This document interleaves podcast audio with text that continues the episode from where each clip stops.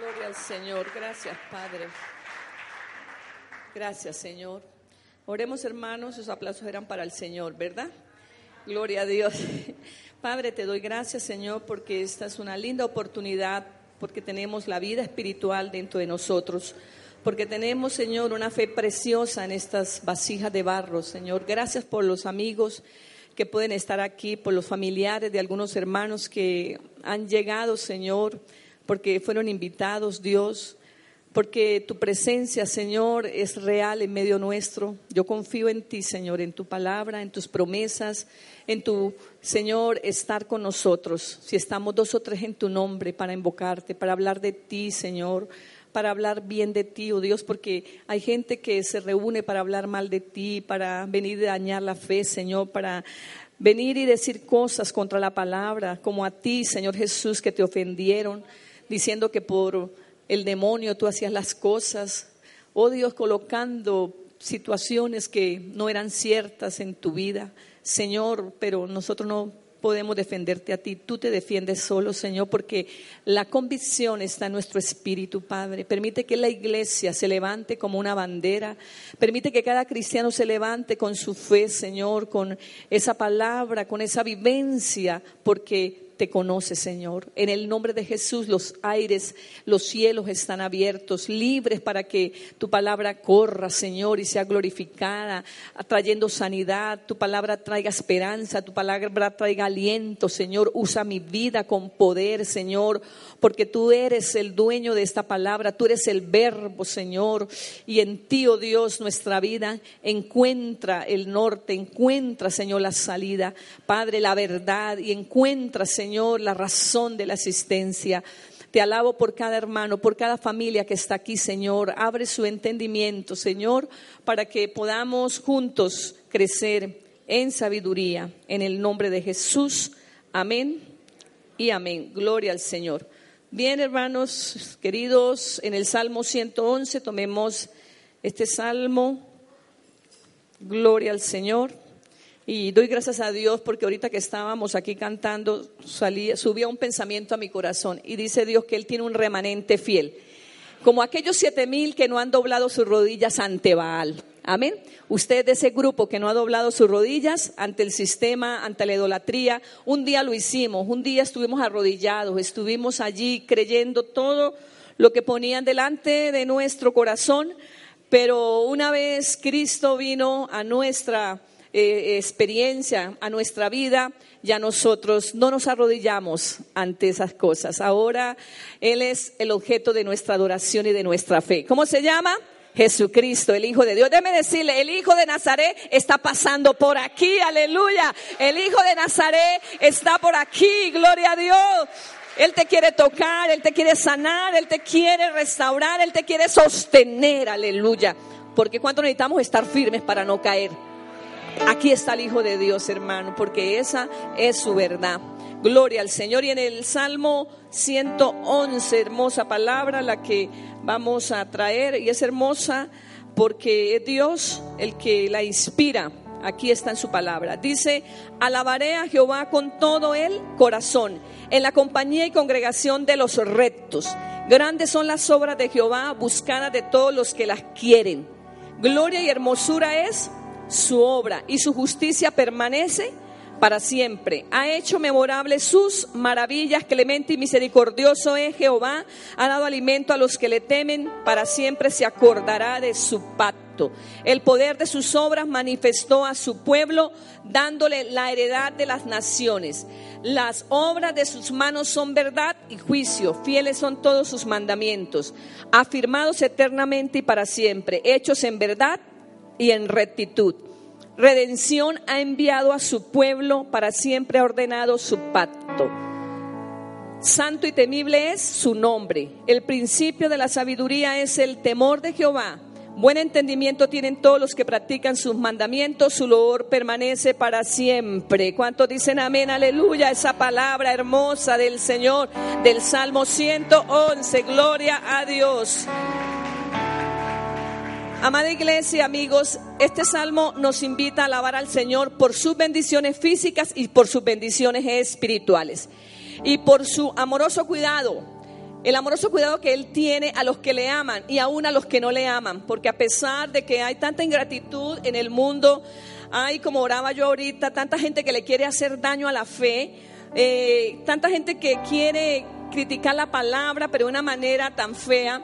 A pesar de eso, Dios espera que ellos algún día se arrepientan de su maldad. Dios espera que Algún día Dios tiene paciencia para que ellos procedan al arrepentimiento. Pero gloria a Dios porque usted y yo estamos aquí para decir, Señor, nuestra fe está viva en ti, está pura en ti a ciento por ciento. Amén. Una fe pura, una fe sostenible. porque su fe está sostenida y sostenible hasta que Cristo venga? Porque el Espíritu Santo está en ti. Gloria al Señor. Usted no tiene una fe, hermano, que se va a caer mañana. Usted su fe la mantiene en Dios y la mantiene por el poder de la fuerza del amor de Dios. Amén. Es una fe que no tiene, a menos que usted así lo quiera, pero de parte de Dios es una fe que Dios quiere que permanezca en ti hasta que Él venga. Y luego de que Él venga, esa fe dará frutos allá en el cielo. Amén la fe, la esperanza y el amor, las tres cosas que nos ayudan a vivir en este mundo. Mientras la gente critica al Señor, mientras la gente inventa, ahora salen un poco de cosas por la televisión, ahora usted va a tener oportunidad de ver cosas buenas, de ver eh, verdad, la verdad pero distorsionada y eso no es verdad. Y, va a tener oportunidad de, de, mirar cosas que pasan por este tiempo de semana religiosa que hay en el mundo universalmente. Pero el que ha creído en Dios, Él permanece para siempre. Cielo y tierra pasará, pero la palabra de Dios permanecerá para siempre. Aleluya. Oh hermano, todo el que ama a Dios es de Dios, porque a Dios oye. Amén. Y el que oye a Dios no tendrá ese problema. Porque aunque usted reciba información, el poder del Espíritu Santo que te convence, no porque es la, el verbo humano, no porque es la capacidad de una persona elocuente para convencer el espíritu del hombre, no, es el mismo Dios que da testimonio de él mismo. Bendito y alabado sea Dios. Aleluya. Yo me alegro porque es un Dios maravilloso que se defiende a él mismo. Aleluya. Así de que no tengo problemas con eso. El escritor de este salmo comprende la grandeza del amor de Dios manifestada en sus obras. ¿Qué comprende el salmista? La grandeza del amor de Dios manifestada en qué? En sus obras. Este he titulado este mensaje Grandes son las obras de Jehová. ¿Cuántos creen que grandes son las obras de Dios? Amén. Gloria al Señor. Así de que el salmista entiende esto y entendiendo eso, hace determinaciones en su vida, en su accionar, en su fe. Hace determinaciones en, mostrar lo que él está creyendo en su interior. Porque lo que uno es por dentro se ve por fuera. ¿O no, hermanos? Tal es el hombre adentro, tal es su accionar afuera. Entonces este hombre está diciendo, este salmista, grandes son las obras del Señor, su amor es tan sublime y él determina al comprender eso, número uno, según el versículo uno, alabar a Dios no solo en privado, sino también en público. El que entiende que las obras de Dios son grandes determina como él una cosa. Yo te alabaré, Señor, en mi devocional, yo te alabaré en mi intimidad. Pero cuando tú me permitas salir al mundo, cuando tú me permitas cerrar la puerta después de la oración, entré y la cerré y luego la abrí y salí y la cerré para volver a entrar más tarde a ese lugar secreto. Ahí en ese lugar secreto yo te adoro, Señor. Ahí en ese lugar secreto yo derramo mi alma. Ahí en ese lugar secreto yo, Señor, me refugio en ti. En ese lugar secreto, Señor, yo te cuento lo que soy. Yo te cuento mis miedos, yo te cuento mis temores, yo te cuento mis afanes, yo te cuento mis malas intenciones, porque déjeme decirle, también tenemos malas intenciones. También tenemos malas motivaciones de vez en cuando. También de vez en cuando nos acompañan a nosotros incertidumbre, nos acompañan a nosotros de esta obra de la carne ciertas cosas que no le agradan a Dios. Pero ahí en el lugar secreto hay una obra grande de Dios que sucede en el misterio de la comunión íntima con Dios. La obra grande es que si tú sabes llegar a su presencia en humildad, el Señor te perdona y el Señor te saca diferente. Gloria a Dios. Ahí en la humildad, ahí en la comunión tú lo alabas. Y cuando sales, entonces dice, Señor, tengo la oportunidad de ir a la iglesia como usted está esta noche aquí. Y vengo a la congregación para abrir mi boca, para levantar mis manos, para aplaudir, para darte gloria y honra, Señor. Porque yo entiendo que grandes y maravillosas son tus obras, Señor. Y esa es la porción que nos ha tocado, hermanos, glorificarlo. Es la porción que nos ha tocado a voz en cuello decirle al mundo a través, hermano, a voz en cuello de dos maneras, hablando y también en silencio viviendo. Porque ese es un lenguaje muy poderoso que muchas veces usted no habla, usted no se identifica, pero sus hechos determinan que tú eres un gran hijo de Dios. Aleluya. Y eso es una gran obra que Dios está haciendo en la vida de las personas. Yo alabo a Dios por los pecadores que se han arrepentido y hoy dan testimonio del cambio que Dios ha hecho en sus vidas. Aleluya. Ya sus manos no están manchadas de marihuana. Ya sus manos no están manchadas, hermano, del pecado de la maldad. Ya sus manos no abrazan armas. Ya sus manos toman esta poderosa palabra de Dios. Aleluya. Ellos la creen, ellos la beben, ellos la toman, ellos la asimilan. Y Dios entonces hace su maravillosa obra en cada uno de ellos. Así de que el salmista determina, porque sé que el amor de Dios es grande y sus obras maravillosas, que yo lo voy a alabar. Y usted leyó el versículo 1, alabaré a Jehová con todo el corazón, en la compañía y congregación de los rectos. Así de que usted tiene libertad, hermano, de alabar a Dios espontánea y en alta voz. Gloria a Dios. Se alaba porque hay gratitud en el alma. Se alaba porque uno reconoce que en cada camino y que en cada una de nuestras situaciones y, experiencias Dios está con nosotros. Se alaba porque uno recuerda ese accidente donde por un pelito, por un segundo, yo no perdí la vida. Se alaba a Dios porque uno recuerda que en ese momento difícil su auxilio se hizo presente. Se alaba a Dios porque uno reconoce que cuando uno clama y está en crisis, algo sobrenatural se desata en el mundo espiritual que hace que sus hijos se mantengan en fe y confianza en Dios. Se alaba a Dios por eso y por mucho más. Aleluya. Bendito sea el Señor. Se alaba a Dios porque a veces uno, hermanos, se mete en problemas y uno alaba a Dios porque su misericordia es tan grande que nos saca a Dios de los problemas en que nos hemos metido. Por eso se alaba a Dios, dice Señor. Dios mío, me ha dado vida para ver la respuesta, me ha dado vida para ver solución, Señor. Me has dado vida para esperar en ti. Por eso se alaba a Dios, hermano. Y no es una alabanza indiferente a la razón, no es una alabanza que está plagada ahí de solamente un misticismo, un emocionalismo, una emotividad sin sentido.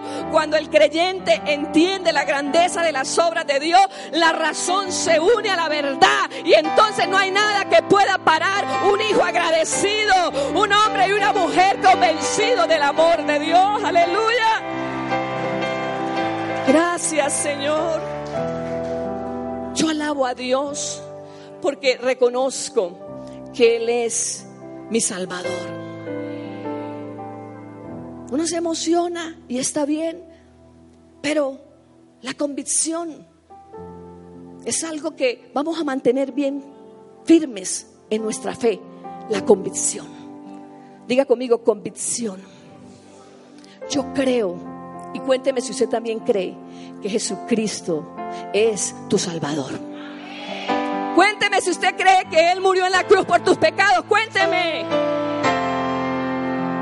Cuénteme si usted sintió la paz de ese perdón de Dios en tu vida. Cuénteme. Alabo a Dios.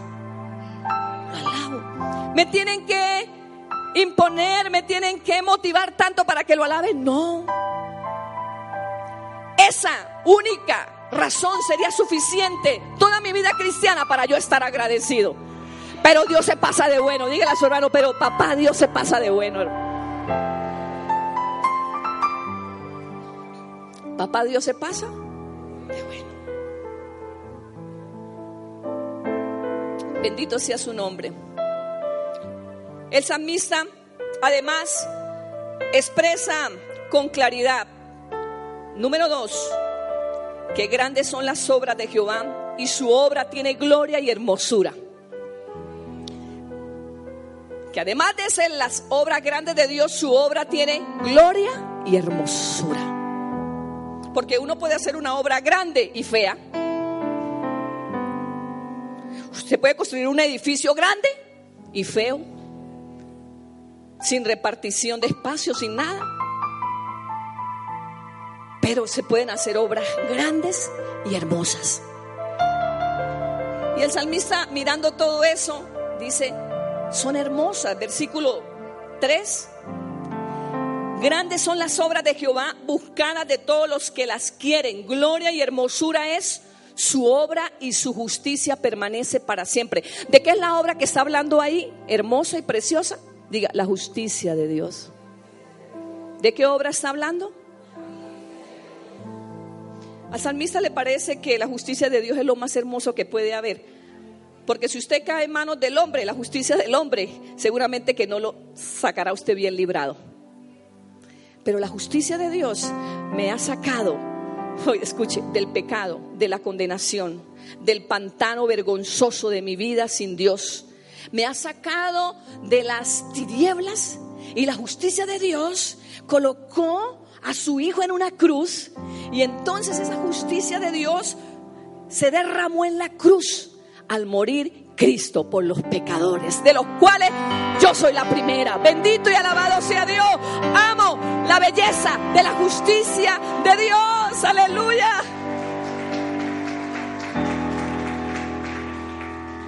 La justicia de Dios va a ser esto cuando usted llegue allá al cielo y venga la acusadora a decirle, pero mire lo que él hizo, pero mire lo que hizo ella. Aquí falló, aquí falló, aquí falló. Alégrese porque va a saltar adelante de ti tu abogado Jesucristo y dice, Padre, yo lo defiendo, aleluya. La justicia es verdad, falló, pecó, pero yo lo defiendo, aleluya. Por eso está aquí, papá, y por eso yo estoy aquí. No busquen en el cielo un abogado diferente, no hay dos abogados. El único abogado en la justicia de Dios es Jesucristo, aleluya. No importa lo que el diablo diga de ti, no importa que te traiga, oiga hermano, esta justicia de Dios es tan grande, tan preciosa y tan hermosa que cuando el Señor dice que echó todos nuestros pecados, ¿a dónde? Al fondo del mar y que no se acuerda. Y por ahí oí de los que saben en las profundidades del mar, dicen que el mar en las profundidades más profundas de las profundidades, si lo dije bien y si no lo dije bien, me perdona Dice que sucede en las profundidades de las más profundidades del mar donde cayó su pecado y del mío, que hay una, una situación allí que se llama despresurización. O sea que todo lo que llega ahí en ese punto, ni siquiera pueden llegar los buzos. Pero que todo lo que llega a eso profundo, de lo más profundo del mar, explota. Aleluya. No existe nada en lo más profundo de lo profundo del mar. Bendito y alabado sea Dios. Aleluya. Porque nuestros pecados en la justicia de Dios. Yo entendí, yo entendí con razón que yo siempre decía, si el Señor dice que echemos al mar y que ponga un letrero, no se prohibido pescar. Aunque vayan a pescar ahí no encontrarán nada. Porque donde fueron los pecados del hombre, a lo profundo, a lo profundo de las profundidades del mar, allá se explota todo, allá no vive nada, allá no hay nada. Y yo dije, wow, Señor, qué buen dato para yo comprender la hermosura de la justicia de Dios. Entonces cuando Satanás venga a sacarte el pecado pasado, cuando Satanás venga, hermano, o usted mismo, porque a veces ni el diablo debe hacer ese trabajo, lo hacemos nosotros. Y nosotros nos devolvemos a nuestro pasado y nos devolvemos a nuestras cosas que hicimos y recordamos a veces lo feo que pasó. Acuérdese, porque el Señor dice que usted no tiene ya condenación. Acuérdese que usted ya se arrepintió.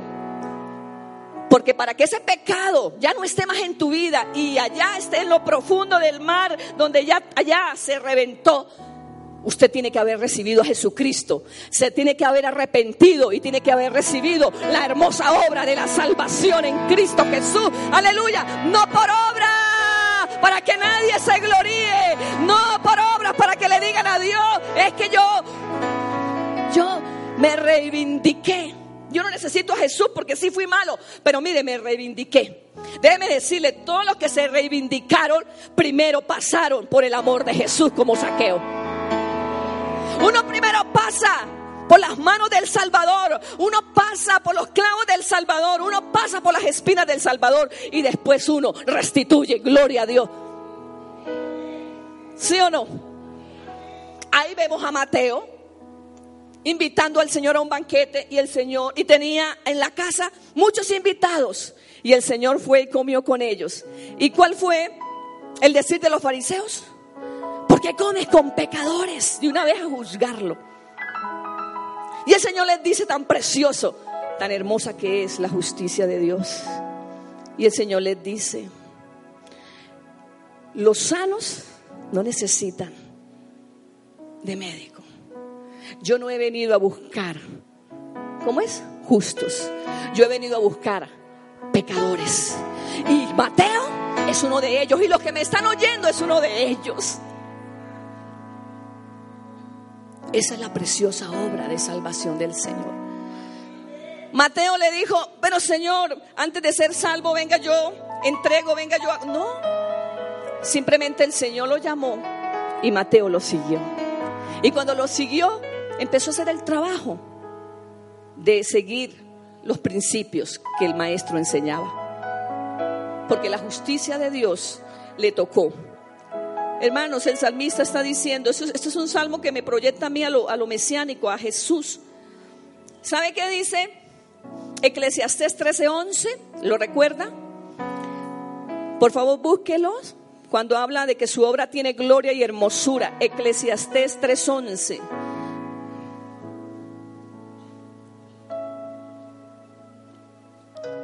Eclesiastés 3:11, ¿qué dice? Todo lo hizo hermoso en su tiempo y ha puesto eternidad en el corazón de ellos, sin que alcance el hombre a entender la obra que ha hecho Dios desde el principio hasta el fin. Todo lo hizo hermoso en su tiempo y algo más hermoso ha puesto eternidad en el corazón de ellos. Todo lo hizo hermoso. Todo lo que Dios hace es bueno, agradable. Pero usted se mira y dice, pero yo no soy tan perfecta, ni tan perfecto, yo tampoco, hermanos. Pero algún día lo seremos. Amén. Pero la obra de Cristo sí es perfecta. La obra del Señor sí es hermosa.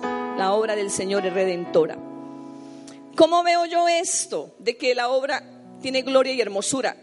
Y yo preparando el mensaje se me vino el caso del hijo pródigo en Lucas 15, ¿recuerda? Y yo quiero mirar la hermosura de la obra de la justicia de Dios en Lucas capítulo 15, nuestro parábola, que son tres en una, que es la oveja, que es la moneda y que es el hijo pródigo.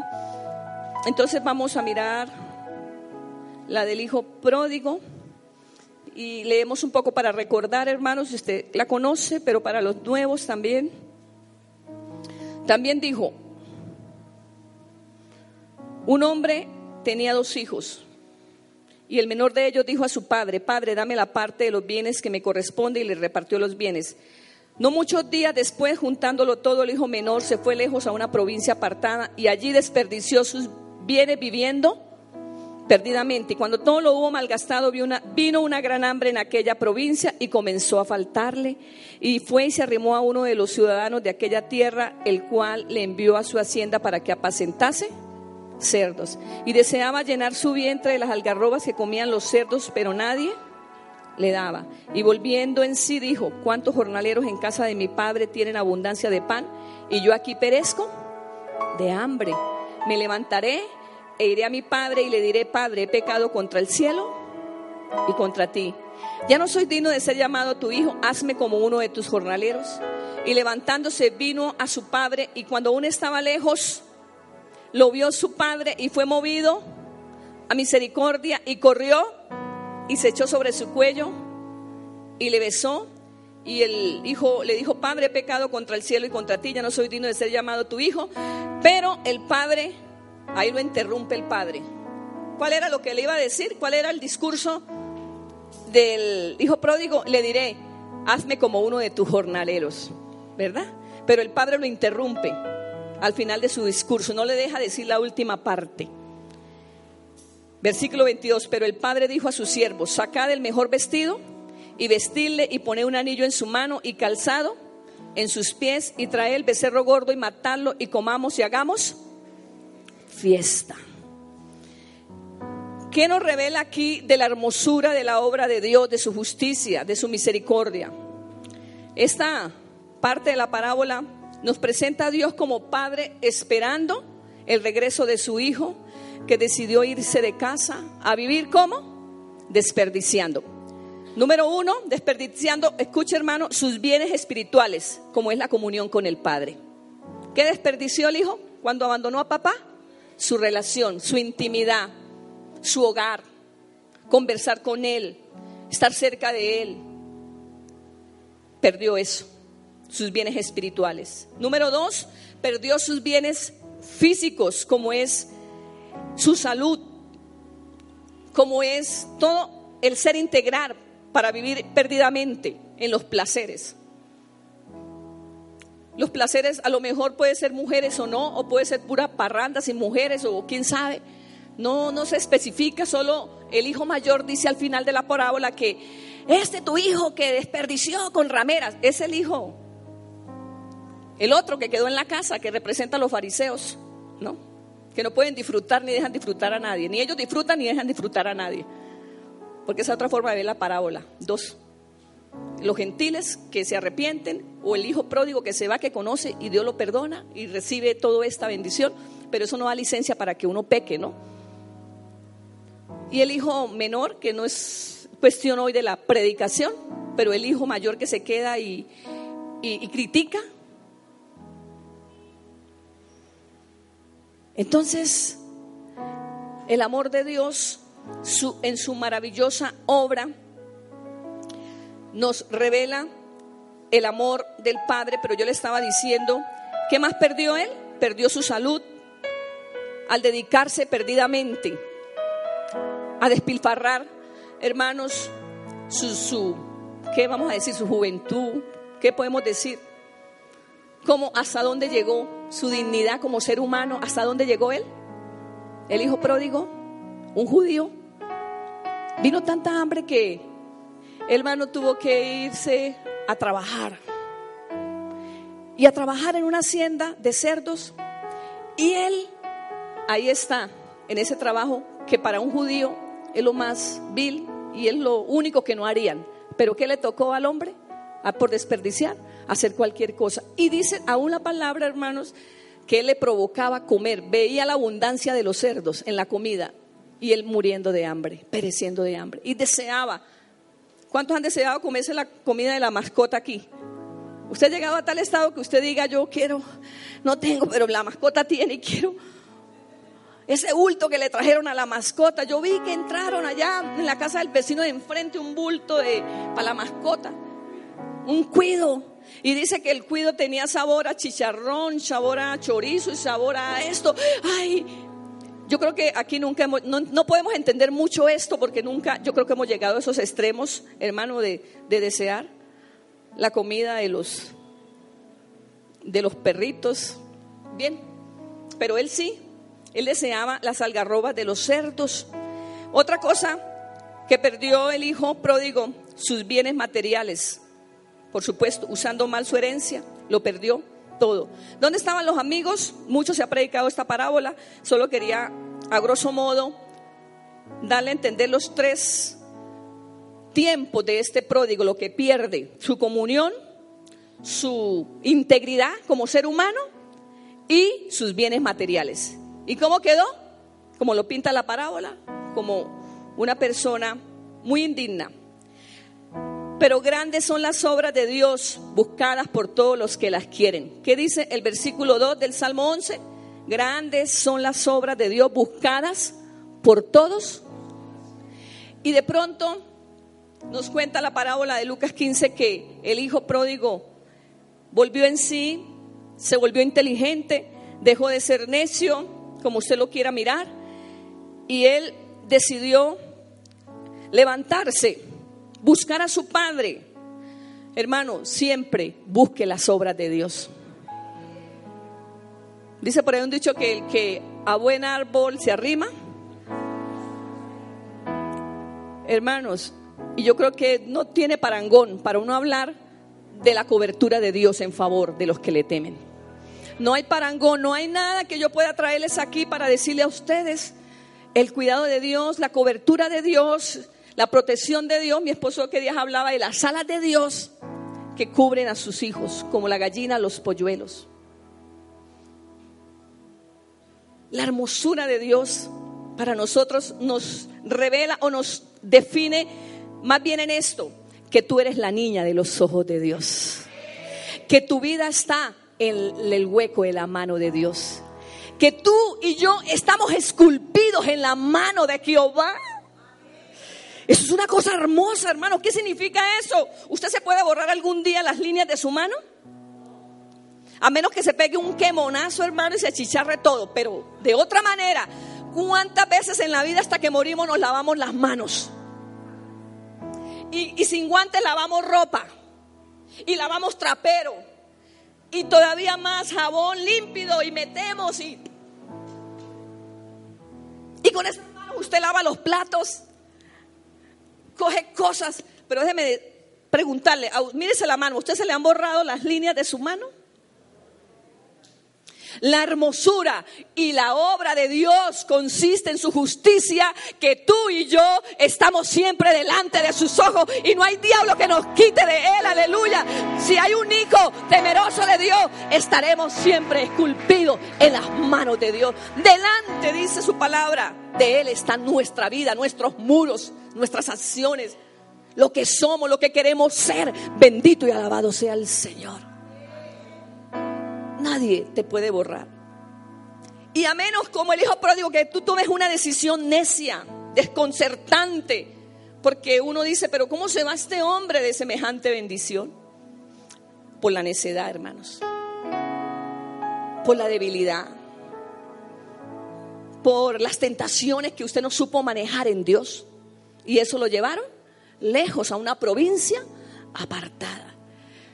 Pero, ¿qué hacía papá en su grandeza de la justicia, de su perdón, de su misericordia?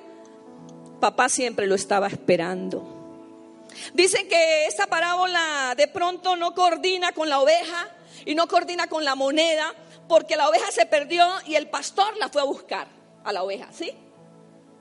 que la moneda se perdió y la mujer que simboliza la búsqueda del perdido, que se pierde dentro de la iglesia o dentro de la fe. Y Dios va y la mujer busca, barre hasta que la encuentra y gozoso.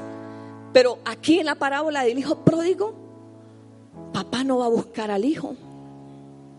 Yo siempre me pregunté eso y un día Dios me contestó. ¿Por qué papá no fue a buscarlo?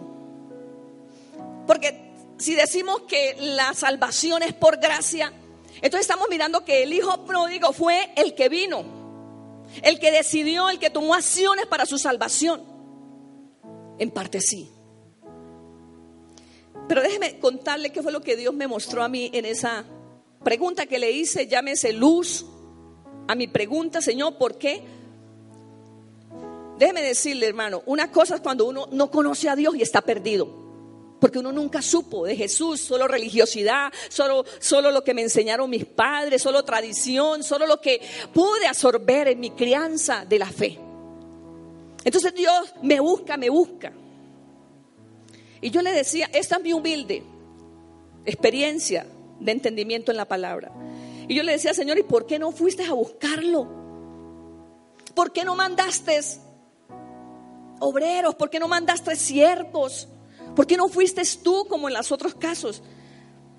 y el Señor me dijo, es que cuando el hijo que ha sido lavado, que ha sido perdonado, que ha estado en casa de papá, que ha estado con comunión, él decide coger sus chiritos e irse para el mundo otra vez, él tiene que reconocer que su papá es misericordioso y él tiene que hacer la parte como hijo descarriado de volver en sí y de decir voy a ir a casa de papá y le voy a pedir perdón porque él ya conoció la salvación. Ya el Señor había ido por él. Entonces uno tiene que saber, hermano querido, espero en Dios que usted nunca se descarríe. Dije, espero en Dios que usted nunca se descarríe. Pero, por un caso hipotético, allá bien lejano, si usted algún día llegara a descarriarse, déjeme decirle, usted tiene palabra en el corazón. Usted conoció la salvación, usted conoce la comida de Dios, usted conoce el Espíritu Santo. Déjeme decirle, deje que eso obre y te levantas a buscar el perdón de Dios. Dicen hermanos, que había una ceremonia que hacían en ese tiempo y los pródigos que salían de una casa y se iban a desperdiciar eso para vergüenza de su papá, porque usted sabe que este muchacho le pidió la herencia, que no era justo, que había que dejar que el papá se muriera. Aún en nuestro tiempo es así. Las herencias se reparten ese muerte, a menos que se concilie alguna cosa como yo le voy a la herencia ya. Y todavía más mal para este joven pródigo que no solamente la recoge toda la herencia, la hace efectiva, sino que se la lleva a vivir desperdiciadamente. Dice que cuando la persona quiere regresar después de un acto como ese, le hacen una ceremonia en ese tiempo y una ceremonia de, de burla cuando lo ven regresar Así como venía el pródigo. Sale el pueblo, sale mucha gente y yo no sé qué pican, qué maíz molido, queman cosas y cuando viene le echan diciendo no eres merecedor, diciendo por qué te fuiste, diciendo ingrato, diciendo cosas como esas. Pero la hermosura de, de la justicia, del amor, justicia porque el hombre en su corazón se había arrepentido y había dicho, yo tengo un padre bueno que tiene jornaleros que están mejor que yo. Y el hambre de él es una bendición camuflada. Porque esa hambre que él siente le hace reconocer que su padre es justo y tiene a su gente comiendo en abundancia. Déjeme decirle, hay problemas camuflados en tu vida. Sepa usar ese problema para buscar más de Dios. Aleluya. Sepa usar esa circunstancia adversa no en el caso como el hijo pródigo, quizá en otros casos, sepa buscar esas bendiciones camufladas en su vida. Cuando el padre ve al hijo pródigo venir, hermanos, antes de que saliera la gente, antes de que salieran las personas a hacerle la ceremonia de chifla, de decirle no eres digno, antes de que saliera, ¿qué hizo el padre? Yo digo, saltó de la ventana, corrió con su manto de rey, no le importó porque un hombre como el padre del oriental con su manto fino, no le era honroso correr, pero a él no le importó. Cuando él vio de lejos a su hijo, él no iba a permitir que la burla y el ridículo vinieran a él porque ya el hombre había tomado una decisión. El padre corrió, se adelantó a la chusma, lo abrazó, lo besó. Tan grande es la obra hermosa del Señor. Aleluya.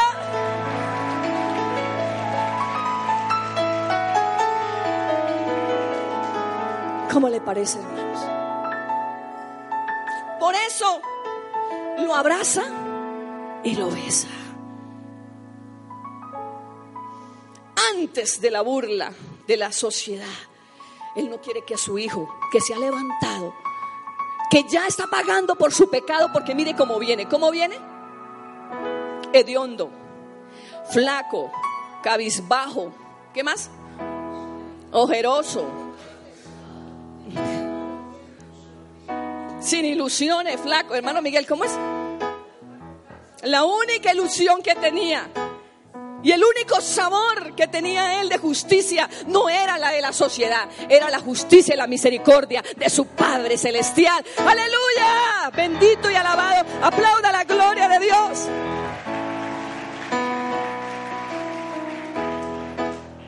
Estoy tan emocionada que me estoy quemando por dentro, este fuego que me está quemando, hermano. Porque a mí me parece hermoso, papá, ¿no le parece hermoso, hermano? ¿Cuántos de nosotros merecía esto? ¿Merecía esto este muchacho? El salmista dice, cuán hermosas son tus obras, tu justicia es hermosa, Señor. Pero solo a través de Cristo, hermano. Porque sin Cristo la justicia de Dios por eso, hermanos, Dios no condena a nadie, cada uno se condena cuando no acepta la justicia en Cristo para Dios. ¿Aló? ¿Condena a Dios a los hombres? Ninguno. Él dijo, yo no vine a condenar a nadie, yo vine a salvarlos. Yo no vine a los que se creen justos, santos, yo vine a los pecadores. Yo vine a aquel que dice, yo no tengo remedio, pero si hay alguien que me puede ayudar, deme ese remedio. Entonces usted levantó la mano y yo también. Usted dijo, Señor, yo necesito un cirujano del alma, porque mi alma está enferma, hecha pedazos, mi alma sangra, mi alma bota veneno, mi alma bota amargura, yo no soy feliz, yo no puedo perdonar, yo necesito remedio. Y el Señor dijo, aquí estoy yo, yo te puedo sanar, aquí estoy yo, yo puedo cambiar tu corazón, aquí estoy yo, yo puedo restaurar tus relaciones, aquí estoy yo. ¿Le parece hermosa la obra del Señor, hermanos? ¿La está recordando? Ya le conté cómo ese hombre que representa a Dios, ese Padre, se movió con clemencia y misericordia. Y grande es la obra de Dios para nuestra vida, muy grande. Mínimo usted que hubiera hecho como papá con ese hijo cuando regresa, mínimo usted que hubiera hecho. ¿Lo hace sentir? Mal. ¿Usted qué le dice?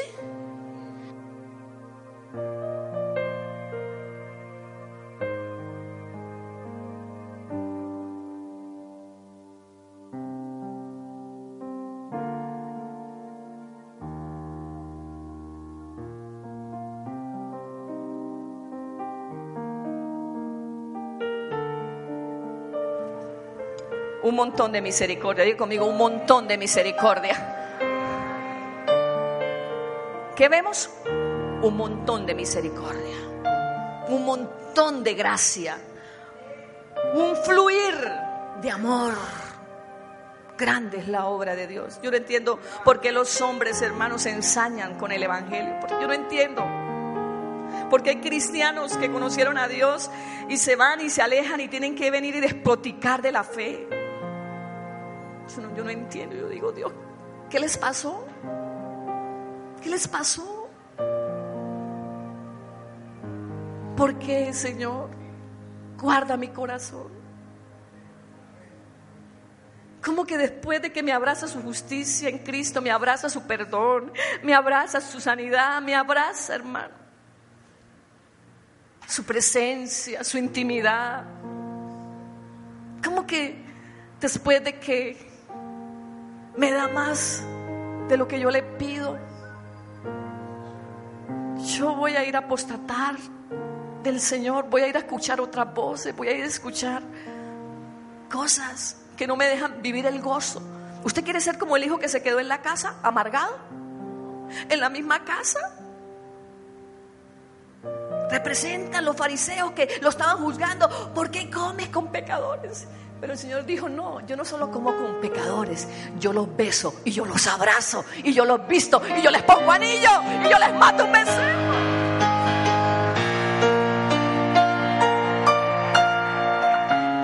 ¿Me oyó, hermano? Ellos dijeron, ¿por qué comes con pecadores? Pero Lucas les contesta, yo no solo como con pecadores, yo los, yo corro, los abrazo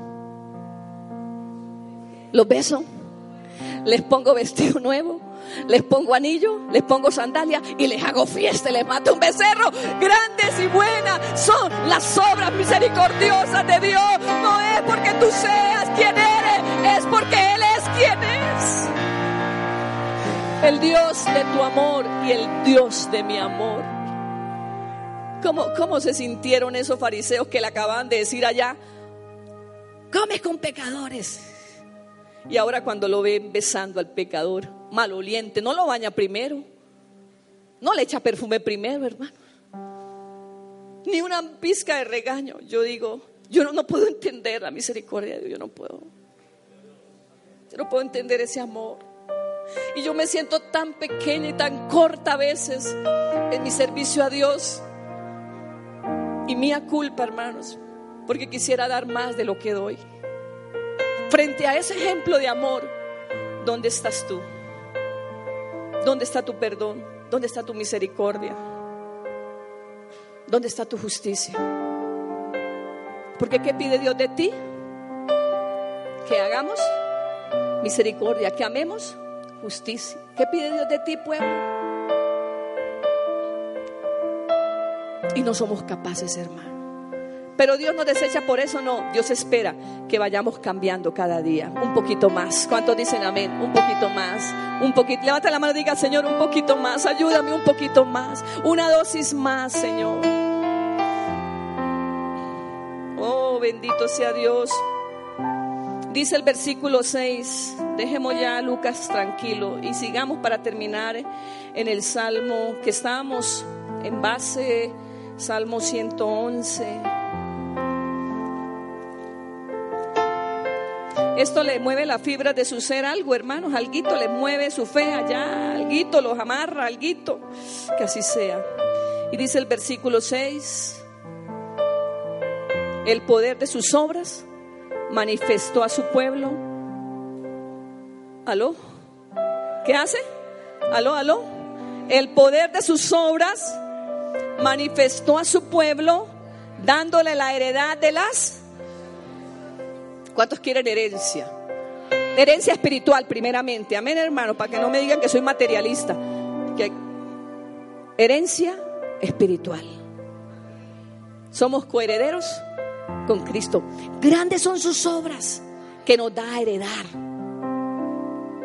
Pero aquí dice heredar naciones. Cuando usted hereda una nación, quiere decir que Dios te va a empoderar con dominio, con autoridad, con gracia y con justicia para que gobiernes a la manera de Dios. Deja que Dios sujete pueblos debajo de ti. Esa es mi oración. Señor, sujeta pueblos debajo de mí. Yo no los voy a sujetar, sujétalos tú. Dame una iglesia que te aprenda a adorar. Danos a pastorear una iglesia que entienda el amor tuyo.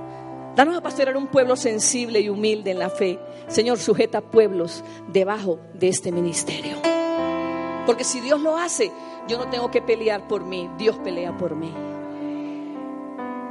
Si usted lo hace, que Dios sea el que sujete todas las cosas.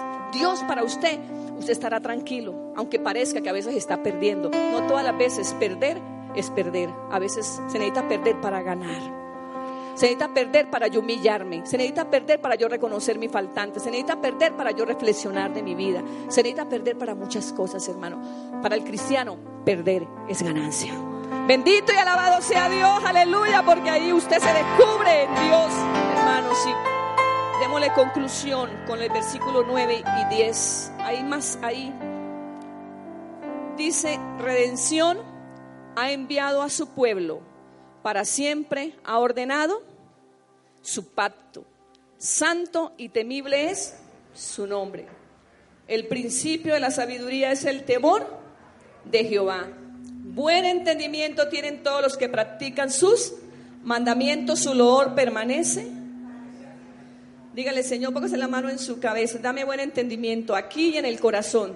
Use las dos manos, una en el corazón y otra. Dígale, Señor, dame buen entendimiento, por favor, para yo temerte, para yo comprender la grandeza de tu obra para mi vida, Señor. Primero para mi vida y luego yo la podré plantear para otros, Señor. Porque si yo no reconozco la grandeza de tu amor para mí, siempre estaré diciendo que me falta algo, que me debes algo que no me has contestado, que por qué te tardas. Pero si yo tengo solucionado esto, como el salmista lo declaró, yo alabaré al Señor. Lo alabaré en la congregación de los rectos, porque grandes, maravillosas son sus obras. Hermosura hay en su obra, en su justicia. Señor, gracias, porque fuimos perdidas ovejas, porque fuimos pródigos algunos, Señor. Pero en tu misericordia al prestarnos la vida, al darnos, Señor, la gracia para arrepentirnos, hemos regresado a tu brazo, Señor. Estamos en tu brazo, dele gracias y dígale, estoy en tu brazo, Señor. Yo quiero saber y entender en mi espíritu que yo no estoy a la deriva, que yo no estoy suelto, que yo no estoy, Señor, peleando por mí ni siendo guiado por mí mismo. No, sino que tú eres mi pastor, tú eres mi Dios y que en tu justicia, Señor, yo tengo la bendición del cielo, de la vida eterna. Señor, gracias por pagar. ¿Será que usted puede tener una oración para darle gracias? ¿Será que si usted es como el pródigo, dice, Señor, me abrazaste, me besaste? Dios mío bendito, me lavaste con tu sangre preciosa.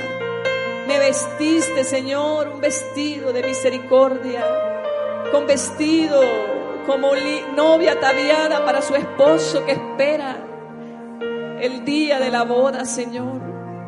Señor, ayúdame. Sáciame en tu misericordia. Sáciame en tu verdad, Dios. Sáciame, Señor. Llena, Padre, a tu iglesia, llena a tu pueblo, Señor. Adóralo, dígale, Señor, buena, buena es tu fidelidad. Él dice que quita nuestra vergüenza, quitó nuestro oprobio. Su obra justa y maravillosa. En la cruz, Señor, diste tu vida por mí. Las puertas del cielo están abiertas para mí, Señor, para tu pueblo, para todo el que cree en Cristo. Señor, tu amor es tan hermoso, tan maravilloso y me diste nombre. Yo soy tu niña, la niña de tus ojos. Señor, gracias. Porque me amaste a mí. Que la gente esta semana entienda. Y me diste Porque se festeja una Semana Santa. Yo soy tu niña. Que la gente entienda que es en Cristo que está en un madero. Porque me amaste no es así como tú quieres que te vean, que te conozcan, Señor. Que ese es el proceso que tuviste que vivir para salvarnos, Señor. Pero que esa es la historia de la salvación. Pero que la historia cuenta que tú resucitaste, Señor.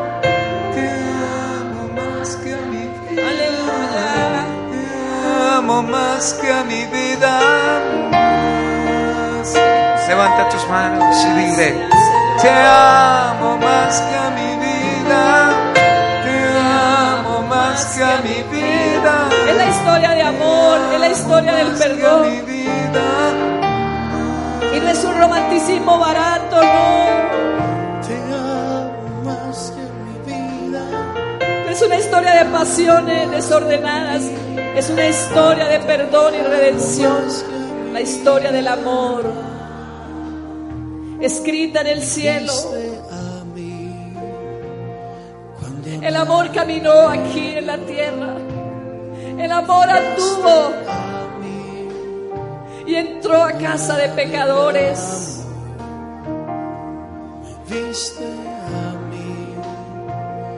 El amor habló, el amor murió, pero el amor resucitó. Gracias, Señor. Cuando nadie me amó alcanza la vida, Señor. Yo soy tu niña. Que la iglesia quede comprometida la para niña de tus ojos. Quedemos comprometidos porque para me nunca amaste. para nunca, Señor, me diste un Yo soy tu niña. Para no desperdiciar la, niña de tus Señor. ojos. Porque me amaste a mí me amaste a mí. Vamos, dilo. Me amaste a mí. Me amaste a mí. Me amaste a mí. Te amo más que a mi vida. Te amo amo más que a mi vida, te amo más que a mi vida, más. te amo Señor, dilo, te amo más que a mi vida. Te amo más que a mi vida.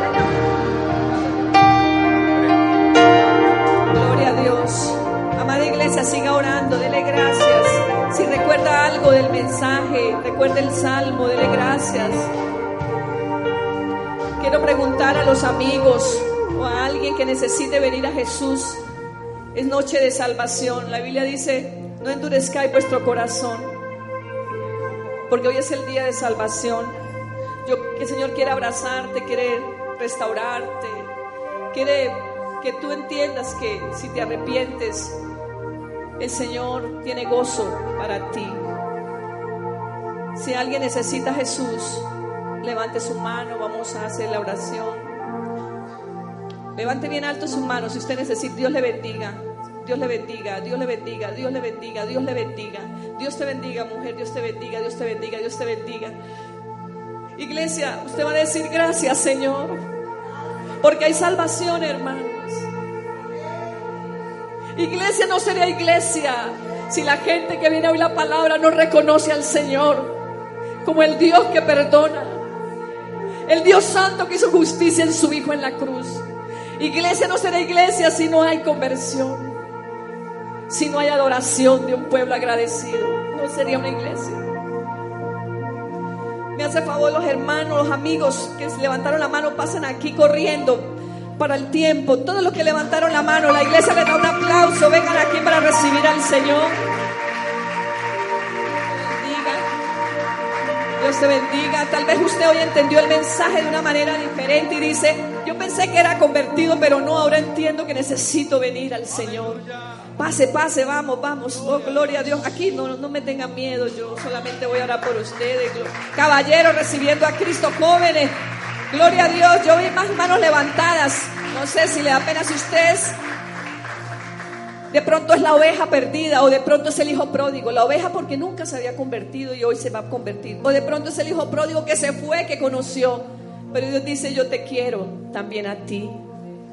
Esa es la grandeza de la justicia. Ninguno más que dice, yo voy, yo voy por mi parte, yo voy por mi beso, yo voy por mi abrazo, yo voy por mi anillo, que dice autoridad, vestido, que dice restitución. Gloria a Dios. Venga, arrimen aquí, por favor. Acérquense un poquito más. Gloria al Señor. Soy tan agradecida con Dios porque ustedes pudieron escuchar la palabra. ¿sí? Estoy agradecida con el Señor porque le da una oportunidad de conocerlo, de que se rompan muchas cosas en nuestra vida. No importa si, si hay lágrimas en tus ojos. Que pasa es que es tan grande el amor de Dios que uno no entiende cómo ese amor puede abrazar a un pecado. Digan conmigo, Señor Jesús, en esta noche creo que tú eres mi Salvador, que vienes por mí, que me perdonas, que me limpias, que todos mis pecados van al fondo del mar, allá son explotados. Señor, gracias, porque hoy entiendo tu gran obra de amor, de justicia y de perdón. Te recibo, dígalo así con fuerza, con fe. Te recibo como mi único y suficiente Salvador. Señor, haz de mí una nueva persona. Tú me conoces, mis debilidades, mis ataduras. Rómpelas, Señor. Quebranta lo que me ata al mundo, a la religión, a la idolatría, a lo malo. Quiero amarte y servirte. Te entrego mi corazón, dígale.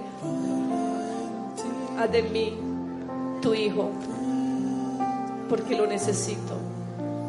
Haz de mí tu hija, porque lo necesito. Gracias, Señor. Escribe el nombre de ellos en el libro de la vida. Señor, mi Dios, permite que no sea una decisión emocional, sino que hayan comprendido la verdad de tu palabra. Que quieran conocerte a través de la Biblia, que se dejen ayudar, discipular, enseñar. Bendice la iglesia, Señor. La gloria y la honra es para ti. En el nombre de Jesús. Amén. Y amén. Mi hermano Miguel, pasó y darle un abrazo a las mujeres a las, y los hermanos a los caballeros. Un abrazo de bienvenida. Padre en ti, seguro estoy. Padre en ti, yo encuentro la paz, mi buen Padre. Dele ese aplauso al Señor. Más fuerte como Padre, con toda su fuerza. Aleluya.